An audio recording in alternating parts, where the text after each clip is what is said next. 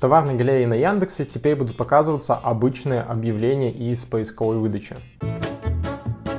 Если раньше мы хотели показывать наши товары сразу под поисковую выдачу в разделе с картинками, то нам для этого необходимо было создавать отдельную кампанию с товарными объявлениями. Сейчас мы можем этого не делать, потому что обычные поисковые объявления, если вы добавили в них картинки, цены, описание и так далее, будут по умолчанию отображаться в данном блоке.